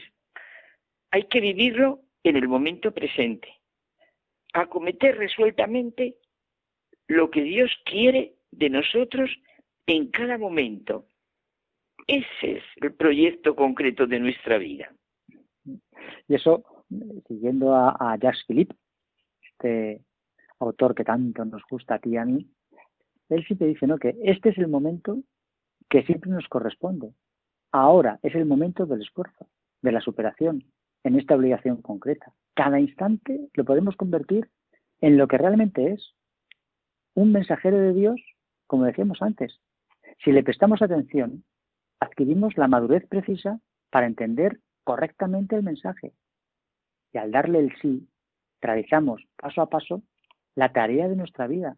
Y entonces tendremos alegría. Dios es amor. Lo que importa es cuánto amor ponemos en el trabajo que realizamos, que tú decías al principio, y decía Santa Teresa de Calcuta. La alegría del cristiano tiene su fundamento en Dios, que es la alegría infinita. ¿Quién no quiere que su corazón sea alegre? Para eso es fundamental que la alegría corra en mi interior por dentro, no algo externo y pasajero, fortuito, a merced de todo y de nada. Me parece que un día comentábamos tú y yo lo distinto que es un corazón alegre de un corazón divertido.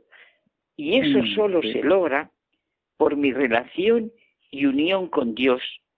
Dios me ha creado. Dios me ha querido a mí por mí mismo. Dios es el que me ama de forma única y gratuita. Y como dice Lewis, Dios diseñó a la máquina humana para funcionar con él. El combustible con el que nuestro espíritu ha sido diseñado para funcionar o la comida con que nuestro espíritu ha sido diseñado para comer es Dios mismo. Dios no puede darme paz, ni felicidad, ni alegría verdadera aparte de Él, porque no existen, no existe tal cosa. Vamos, que es evidente que la fuente de la alegría está en nuestro interior y en cada instante podemos vivirlo a pesar de todos los pesares. ¿eh? Sí, la fe en la resurrección de Cristo, que así nos ama, es la fuente de nuestra alegría, ¿verdad, José Manuel? Así es, así es. Pues vivámoslo. Buenas noches.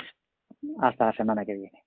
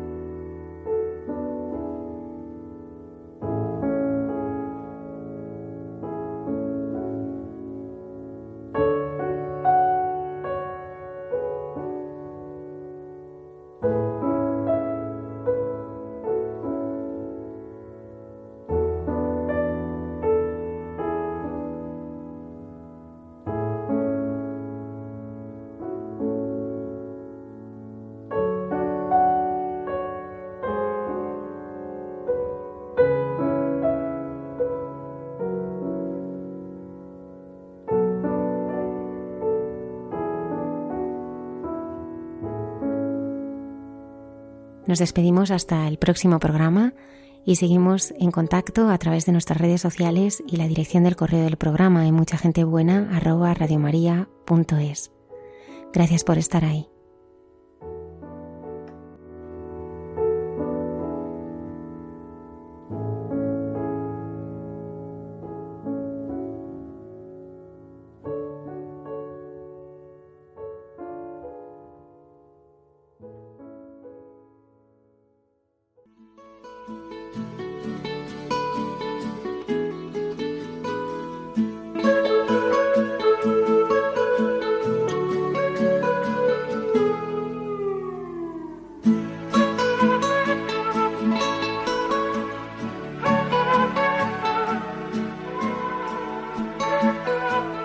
Y así finaliza en Radio María. Hay mucha gente buena.